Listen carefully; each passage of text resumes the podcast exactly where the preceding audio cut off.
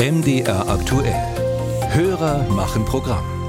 Egal ob Rotkohl oder Spinat, überall ist ja ein bisschen Zucker drin, auch in Champignons oder Kartoffeln. Unsere MDR Aktuellhörerin Tina Heiroth aus Wolfsberg im Harz möchte gern wissen, ob sich beim Zuckeranteil zuletzt etwas verändert hat, also ob es mehr geworden ist beim Gemüse. Ihr Eindruck zum Beispiel bei roter Paprika schmecke das Ganze mehr und mehr süß.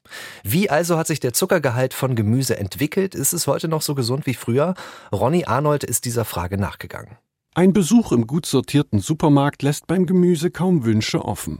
Tomaten in allen Größen, verschiedenste Sorten, ebenso bei Gurken, grünem Salat, Möhren und Paprika.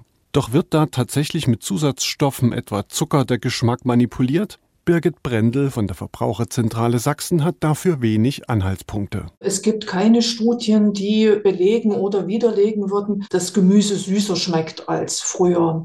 Es gibt Untersuchungen, die Nährstoffinhalte von Gemüsen von vor 50 Jahren mit heute vergleichen. Und da zeigt sich, dass in der Mehrzahl der Gemüse ein höherer Wassergehalt und ein niedrigerer Trockensubstanzgehalt ist und dass Mineralstoffe und Vitamingehalte leicht zurückgegangen sind. Und damit ändere sich tatsächlich der Geschmack, aber nicht automatisch der Zuckergehalt, so Brendel. Das bestätigt auch Iris Lehmann vom Max-Rubner-Institut, dem Bundesforschungsinstitut für Ernährung und Lebensmittel. Auch Gemüse, Obst unterliegt Moden, ganz klar. Und die Mode bezieht sich eben auch auf den Geschmack, durchaus richtig wahrgenommen. Und es ist schon so, dass zum Beispiel die Menschen heute gerne süß essen und dass man eine Abscheu hat vor Bitterstoffen. Denn bitter signalisiere uns giftig oder gar gefährlich. Deshalb verändere man bewusst diese Bitterstoffe, so Lehmann. Allerdings ist es oft gar nicht so, dass der Zuckergehalt sich verändert, sondern dass zum Beispiel die Bitterstoffe fehlen, auf jeden Fall reduziert werden oder dass auch Fruchtsäuren reduziert werden. Ja, und bei Paprika zum Beispiel, ganz interessant, eine grüne Paprika hat etwa halb so viel Süße, also im Sinne von Saccharose wie Haushaltszucker oder Glucose auch und Fructose, bei allem etwa die Hälfte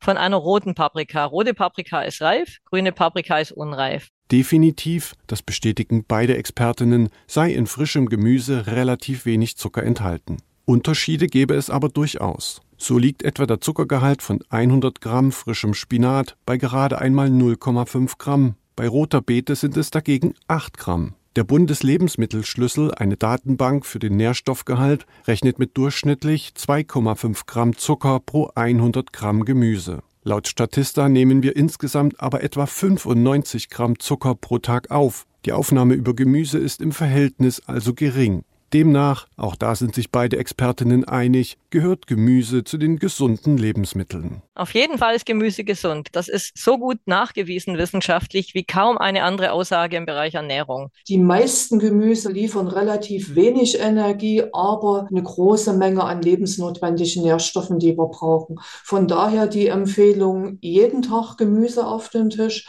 und für Erwachsene gilt so als Faustzahl etwa 400 Gramm. Und die große Auswahl im Supermarkt heute hilft dabei, da auch eine gute Abwechslung auf den Tisch zu bekommen.